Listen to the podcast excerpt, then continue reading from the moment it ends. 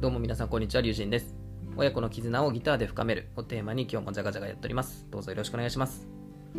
今日はやりたいことが見つかるたった一つのシンプルな方法というテーマで話をしていきたいと思います。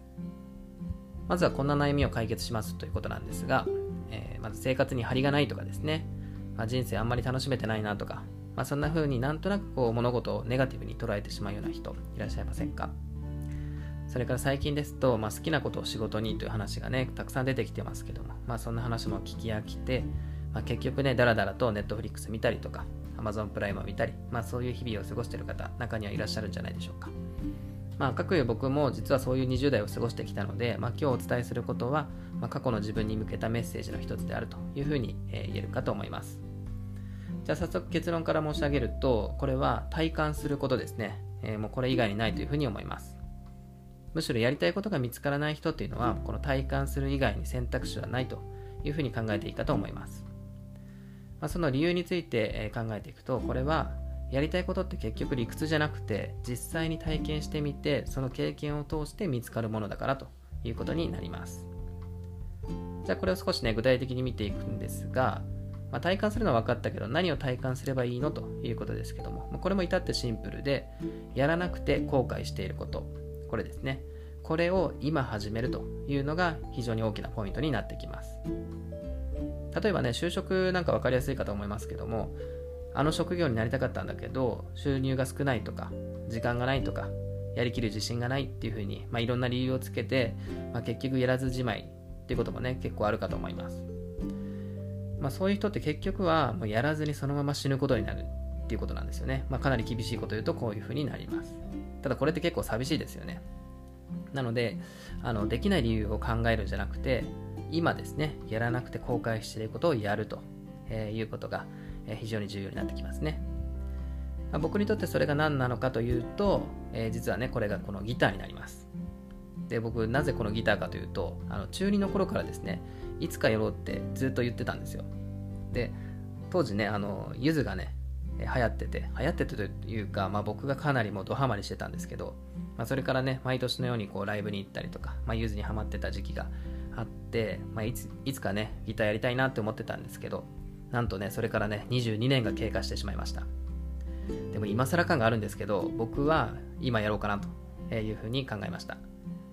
まあ、幸いね、個人がこう発信できる時代になってきましたので、もしかしたら、うまくいけばですけどね、まあ、それが仕事になることだってあるかもしれないなということなので、まあ、これをね、あの楽しんでいきたいなというふうに思っております。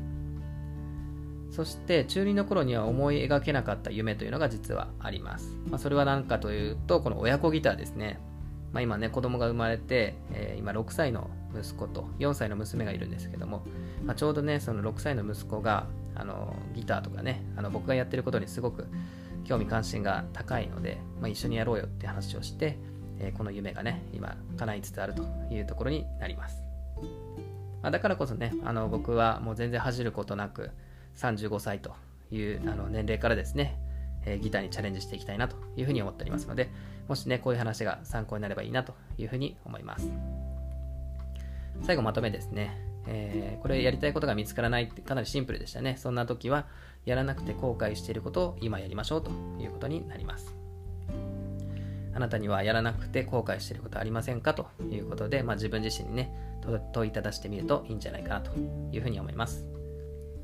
そして参考になる書籍なんですが、これはまず一つが夢を叶える像ですね。これもね、大ベストセラーなので皆さん知ってることかと思いますけども、この中のね、一つ、課題の一つとして出てくるのが、やらなくて後悔していることを今やろうというですね、まあ、そういう課題があったので、まあ、それをね、まさに僕は今それを実践しているということになります。